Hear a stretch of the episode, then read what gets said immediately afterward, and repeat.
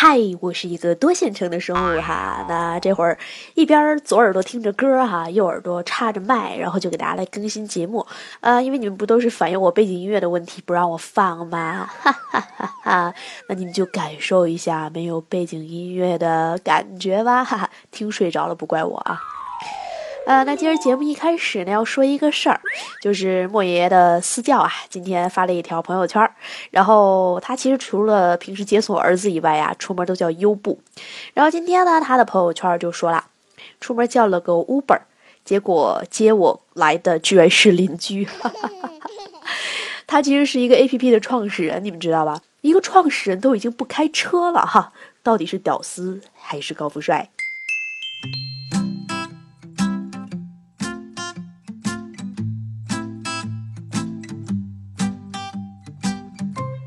好啦，如果这事儿发生在硅谷呢，一定会被包装成这样：一个硅谷高管卖了他的宝马，每天叫 Uber 上下班，然后他把自己的公寓放在 Airbnb 上出租，把空出来的车库改了改，当成公寓去住。哈哈，哦呵呵，这是谁家高管过得这么屌丝啊？都快赶上莫爷了是吧？莫爷就很屌丝啊，前两天公交卡丢了，还被妈妈骂了一通。公交卡你们知道吗？公交卡我都丢了两张了。哈哈。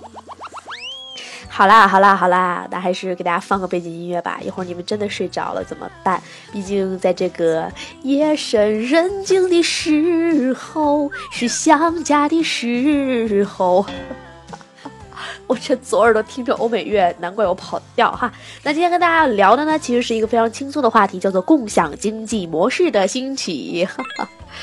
呃，其实前段时间啊。就是你们记不记得有一次我跟大家说，本来更新了一期关于我跟 Uber 司机的故事，然后后来那个音频有一点小问题就丢掉了。其实没完全丢掉哈，丢了大概十分钟的音频吧。之所以没更新，就很简单，就是我妈妈不让我发，说人家都查 Uber 了，然后你看你再这样去做节目，将来会不会对你有什么影响啊？其实我说，妈妈你真的想多了。其实我个人完全没有把 Uber 和滴滴啊看成是一种营运吧，我看它是非常淡然的，因为在我眼里哈，作为一个互联网人士，它单纯的就是一种分享、付费与快乐的这样一种商业模式。所以说呢，这个 Uber 的司机，当时我就跟司机之间发生了很多很多的故事，并把他们记录成了一个音频。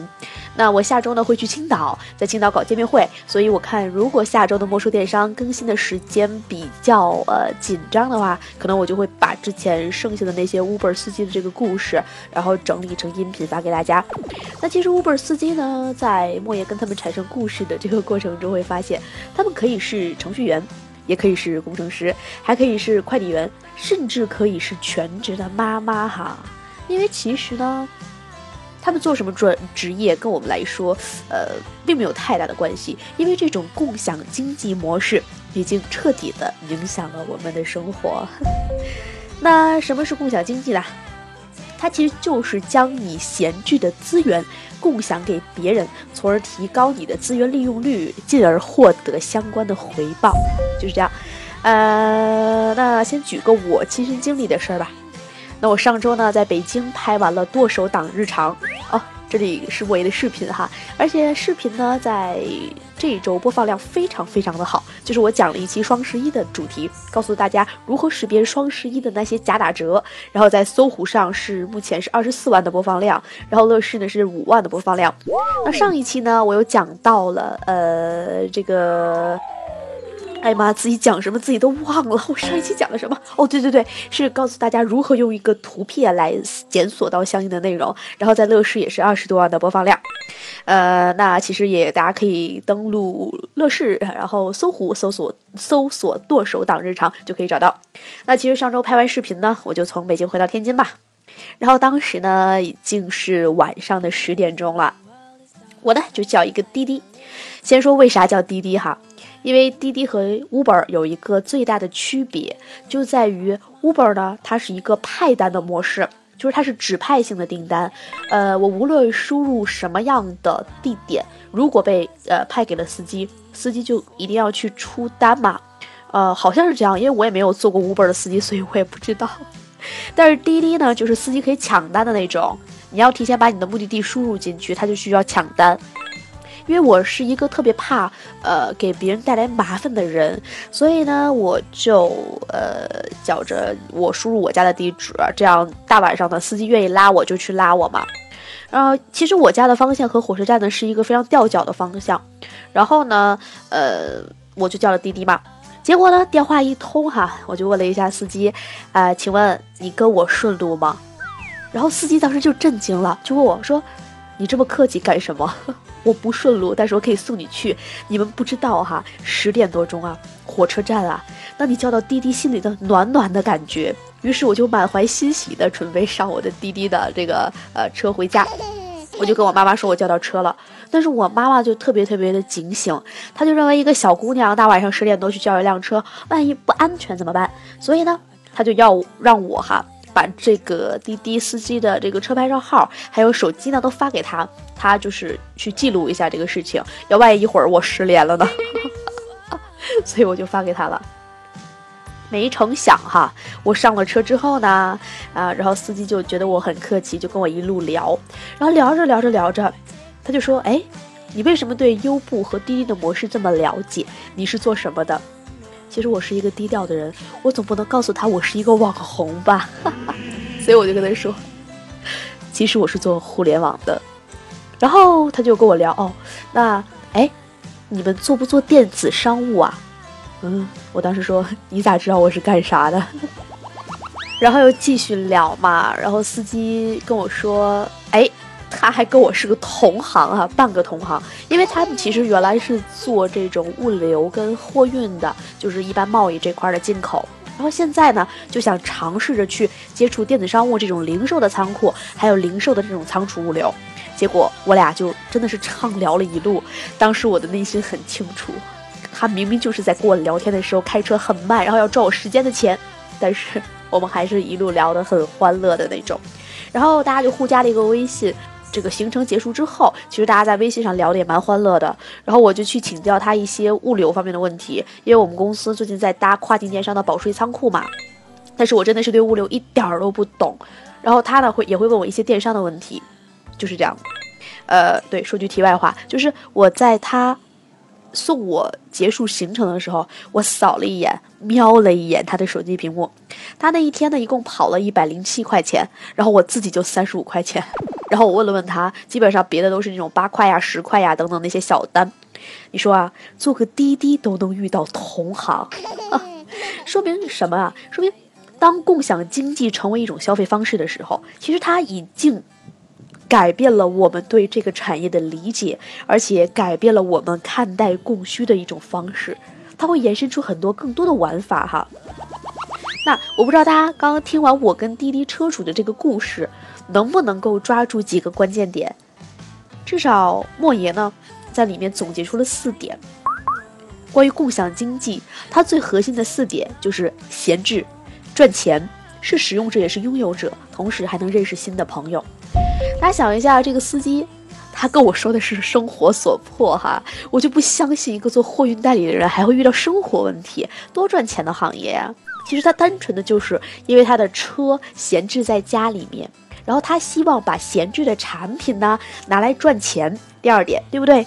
那他其实是他自己的车的这个拥有者，但是他希望把他闲置的车，把他的资源最大化，所以他出来做优步，做滴滴，然后。他是自己车的使用者，也是他自己车的拥有者，他并没有挂靠在某个出租车公司或者是某个呃这种租车公司，单纯就是一个个人的行为。同时呢，他更期望通过这种共享经济模式认识更多的朋友，要不然他不会大晚上从火车站吊脚开到我家。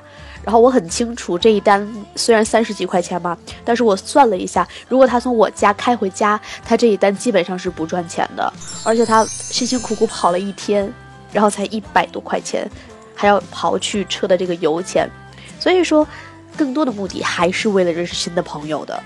再说一遍，共享经济的四个核心点在于闲置、赚钱，是拥有者也是使用者和认识新朋友。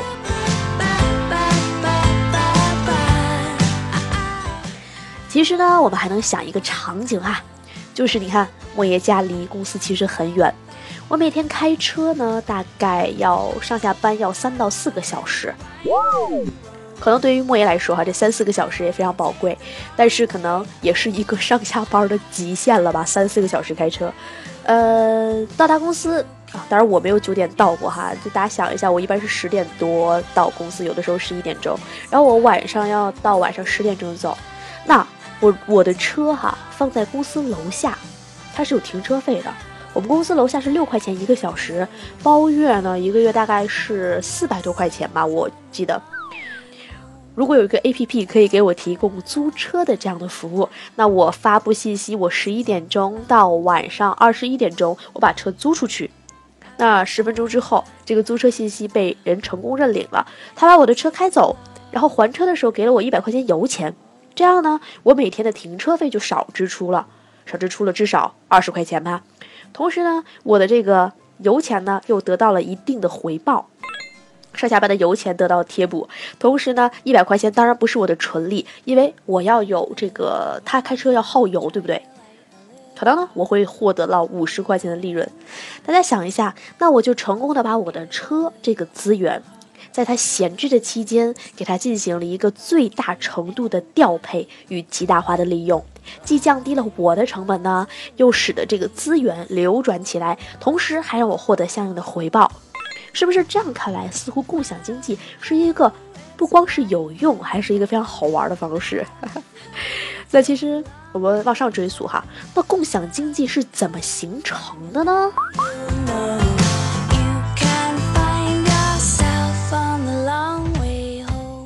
大家想一下，如果在上个世纪，或者是我们国家改革开放的初期，在计划经济的情况下。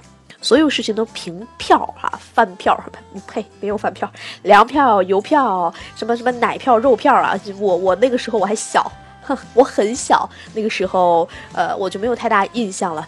哎呀，不经意间暴露了自己的年龄哈。那如果都是这样的话呢？没有共享经济，因为计划经济嘛。然后我记得我就问过我妈妈哈，我说我小的时候特别能吃，一一顿就吃好多好多。那凭票供应的时候，我能吃饱吗？然后我妈就说，小的时候我是喝这个奶粉长大的嘛，就是同事家的孩子，有的吃的少的，奶粉一个月喝不完，然后他就会把他的奶粉的票，然后给我妈妈，因为我小时候特别特别能吃嘛。所以说，其实啊，共享的原因呢，就是从一个物质的这种公有化也好，计划经济也好，慢慢的它过剩了。它把自己的这个物质变成私有化，或者是把我过剩的这个资源分配给其他人，这是第一个形成的原因。第二个呢，我妈怎么知道同事有奶粉票？他一定通过某一个渠道，或者是某一个平台，甚至是某一个方式，比如王姐告诉我妈啊，她的同事张姐有过剩的奶粉票，然后我妈本来不认识张姐是谁，然后通过王姐介绍。认识了，然后把这个奶粉票拿过来了，所以说他一定要有第二个这个形成的原因就是平台，第三个原因呢就是按需分配，因为我吃不饱嘛，对吧？人家家的孩子吃的少嘛，那当然我有需要，所以我就要把这个奶粉票拿过来，对不对？同时，第四个核心就是获得回报，我不是我。不可以白拿人家奶票，对不对？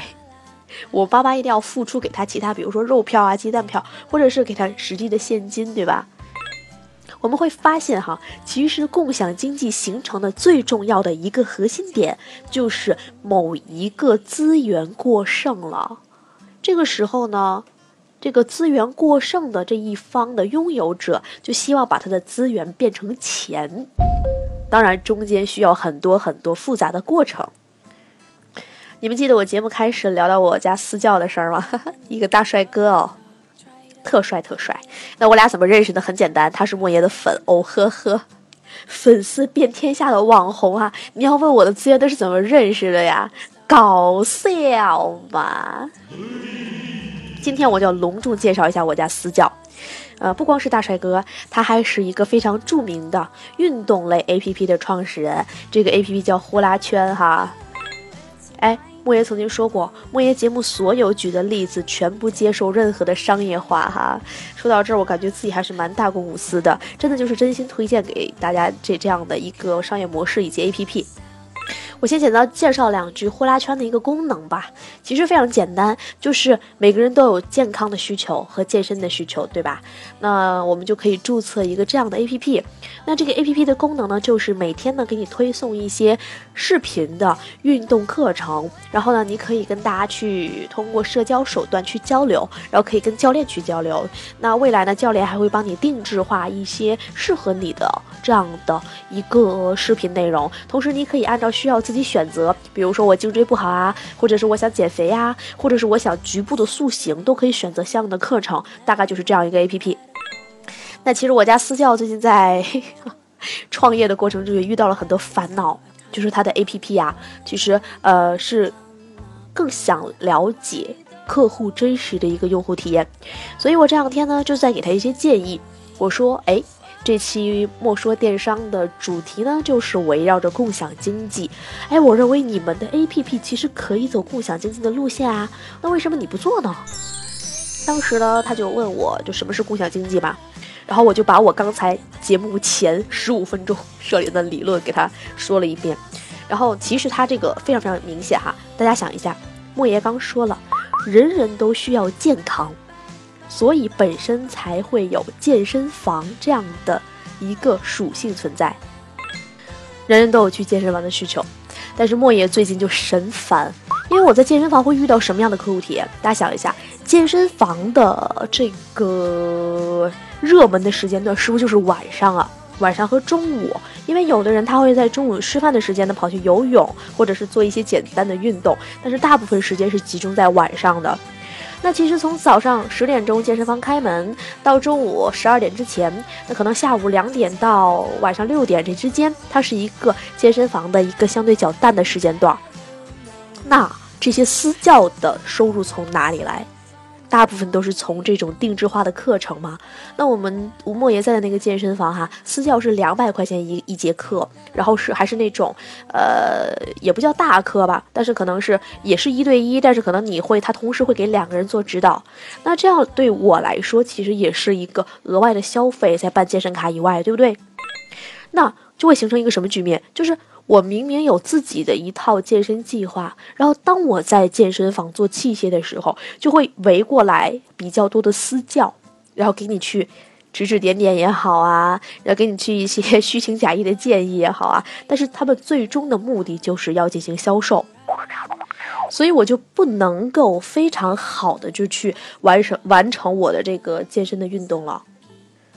那形成这样的原因，莫言已经刚才说过了，就是白天的这些教练们，他们呢是一个有一个时间差，他有一个淡季，那所以说他们就要玩命玩命的利用晚上的时间段去进行销售，那其实这个就是一个资源过剩的前提了。莫爷刚说了，共享经济形成的原因就是你一定要找到一个资源过剩的领域，那从这个角度来看，是不是私教本身就属于一个资源过剩？然后他们才会去做销售嘛。那如果私教都忙得不可开交，大家都跑去上课了，那他哪还有精力去做私这个销售？不过自从莫言有了我们帅哥私教之后哈，我就不再担心这个问题了，因为我从 A P P 里面呢，他已经提前为我设定好了很多的课程，我只需要拎一个手机，然后呢。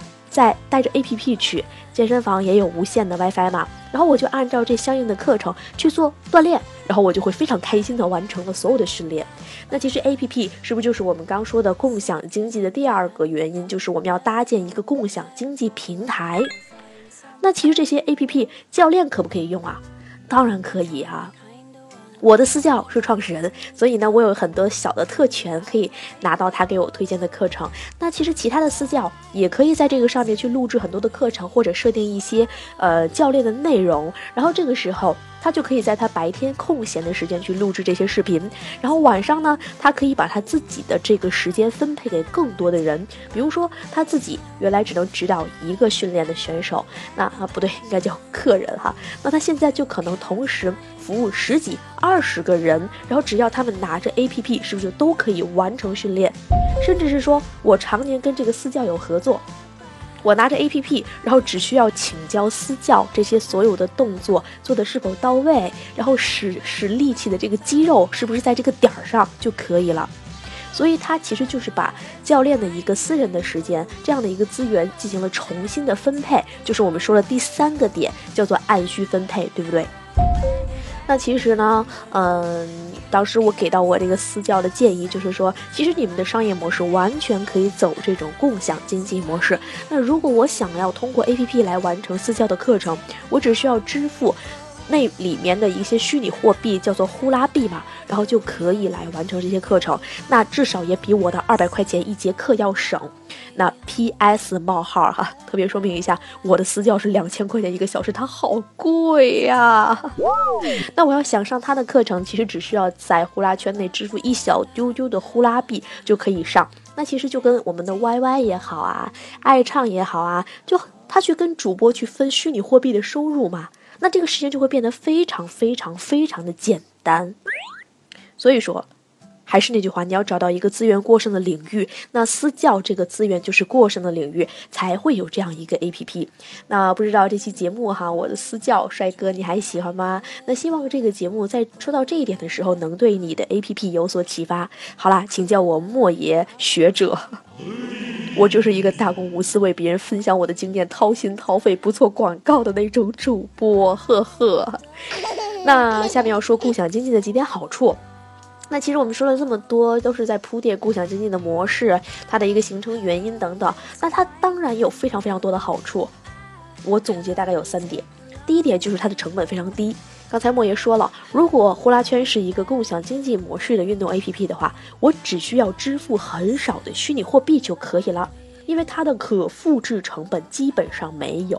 大家想一下，我的私教做十个动作，然后录制出来一套课程，它可能会根据不同的。这个客人，呃，不同的这个学员，他们的一些身体素质，就是排列组合，给他这个十选三、十选二等等动作，然后这个事情它的复制成本是非常低的，基本上没有太多的人员成本，那他当然就能为我收一个比较少的费用。那共享经济的第二点好处呢，就是它可以建立人与人之间的联系，就是通过社交也好，通过平台也好，我可以直观的。跟这些呃提供资源方建立联系，成为一个非常好的朋友。那共享经济的第三个好处呢，就是它的可持续性。我不知道大家呃有没有印象哈？莫爷在上一期节目讲到了 Facebook 与出口跨境电商关系的时候，提到了有的社交类产品属于强社交，有的社交类产品呢属于弱社交产品。大家想一想，运动啊。它是一个非常非常需要可持续性的内容，所以其实运动类的 APP 本身就是一个强粘度、强使用度和强关联属性的 APP，所以共享经济它一定会给我们带来更多可持续性的商业模式。所以说，我们说了这么多，可见共享经济目前在我们的国内呢是有一个非常大的发展空间的，但是。但是，但是重要的事情说三遍哈。但是有很重要的一点呢，就是共享经济一定需要一个信用体系作为支撑。大家想一下，我们举的每一个例子哈，我跟滴滴师傅啊，我妈妈怕我失联，所以他会要师傅的电话和车牌照号，对吧？那莫爷如果是把自己的车租出去。那我一定要保证租我车的人不能把我的车开跑、开丢，不能给我出事故，不能有罚单等等等等吧。同时呢，我们那个私教也是，他要确实保证这个教练是已经获得认可的，然后呢，已经呃确实能够为人提供相应效果的训练内容，而不会导致他的学员受伤啊等等。所以说，共享经济的信用体系的建立，其实。不光是我刚说的，我刚说的其实只是其中一点，就是关于人与人之间的信任、沟通等等。其实共享经济信用体系的建立呢，我们要从支付方式，要从评价系统，要从双方的沟通模式以及平台为他提供的客服等等方面进行这种信用体系的搭建。好啦，那说到这儿，其实关于共享经济类型的商业模式呢，就给大家介绍的差不多了。那最后还有几分钟的时间哈，那莫爷其实呃也给大家延伸一点莫爷自己的感悟吧。就其实共享经济呢，它并非是只能通过 APP 实现，因为其实关于共享的事情，我们可以延伸出来很多很多的商业模式。啊，就比如说莫言自己，那最后一个案例呢，相当于也打一小丢丢的广告，也是跟大家来更好的分享一下这个共享经济的延伸吧。那很多人都不知道莫言是做什么的。其实莫言呢一直在做的事情呢，就是以电子商务和互联网为载体，为品牌商呢提供一些咨询类的服务。这个咨询呢，包含线上的一些销售渠道的建立，然后线上一些平台的运营，还有呢，呃，反正这个一些这种设计呀，然后分销体系呀等等的服务吧，包括一些社会化媒体等等。那其实最近我们的聚义堂上线了嘛？我们的聚义堂其实就在服务了整个贸易环节中的上游和下游两端。那我的上游呢，就是很多海外的品牌商和供应商，比如说日韩的化妆品啊，然后这个母婴类呀，然后德国的一些什么安全座椅呀，还有法国的一些化妆品啊、香槟啊等等，就是一些进口的产品。那其实呢，我的下游就是一些商场啊、微商啊、小卖家呀。那我们在中间就提供了一种服务，那其中有一个非常重要的属性就是保税库。其实我们在做保税库的时候，莫爷就是对分享这个概念有了一个特别深的感悟。因为呃，我不想太多耽误大家时间去介绍关于进口跨境电商的内容。因为如果大家想了解进口跨境电商的几个商业模式，那莫爷的莫说电商专门有一期节目介绍到，其中就会提到了保税库模式。那简单的来说呢，莫爷就提供了一个保税库跟平台一样的东西。那我们上游的品牌商呢，就把所有的产品放到了我们的保税库。那我的下游有商场 A、商场 B、微商 A、微商 B。那这个时候我就把我的保税库进行了共享。也就是说，其实我的上游把产品放到保税库的过程中，我有了一次性的这个入库记录。那它的货品的所有人其实是莫言自己公司。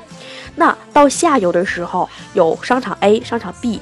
微商 A、微商 B，当每一个渠道为莫言进行支付并结算的时候，我其实只是简单的在系统里面把每一个货品的所有权变成了商场 A、商场 B、微商 A、微商 B，对吧？那其实货品可能本身一点动作都没有，还是放在原来的货架上，单纯就是通过系统就把所有权的事情进行交割了。那这个时候呢，我就不会出现这种呃仓库的利用率进行了下降，然后货品呢也没有更多的挪动啊，或者是重新的摆放啊，这样也降低了很多物流和仓储的成本。那当商场 A 的用户通过他的线上商城系统进行提货的过程中，我采集到了他的身份证信息之后，我就可以帮他完成了跨境电商的出货的工作。这个时候，我们的实际的。对货品的操作才产生了一次，就是把这个产品发给了身份证提供者一，也就是他的终端客户一。同理哈，同理可证。当商场 B 或者是微商 A、微商 B 卖出去产品的时候，只有在他们成交之后，我们才把实际的货物发出。那大家想一下，我的货物没有动地方的时候，我节省的不仅仅是我的人力成本，还节省了诸如上什么电费呀、板车的这个投入啊等等等等。所以其实共享经济呢，它并非只有 APP 这么简单。像在我们生活中所有的。过剩的生产资料和过剩的资源都可以通过“共享”两个字来实现。那其实莫爷的保税库最近就非常非常非常受欢迎，诉求非常强烈，无论是供应商还是下游渠道都需要这样的一种模式。那对于我来说呢，两端都是我要服务的对象，那我就很好的把我的一个整体的空间进行了合理的利用。好啦，那说到这儿，本期的莫说电商就结束啦。记得我们干什么呢？哈哦，对了，还有一句话跟大家说，那十一月。三号和四号两天，啊，莫爷会在青岛，因为听说青岛的大虾不错，莫爷决定去看一看。哈哈，同时开玩笑了，真的是去呃海尔集团，嗯，对集团内部的一些呃领导啊，还有呃部门啊进行一些心得的分享。所以说呢，嗯，四号的话会在青岛有一场莫说电商的听众见面会。那我们第一场在杭州，第二场在武汉，搞得都是非常成功的。也希望青岛的小伙伴呢，嗯，可以免费参与到我们的见面会过程中。那关注。公司的微信哈，t y g x 零二二，就是天翼智讯的拼音字头零二二，然后查看历史消息就可以看查看到我们的报名信息。那名额有限哈，手慢无哈，青岛的小伙伴免费参与，我在这里等着你们哦。哈哈哈哈好啦，这里就是本期的魔术电商啊，想要了解更多内容的朋友们可以关注莫爷的微博“莫爷说电商”。或者是莫爷的微信字母 i m o y e 零零八，爱莫爷零零八。好啦，小伙伴们，我们下期再见，拜拜。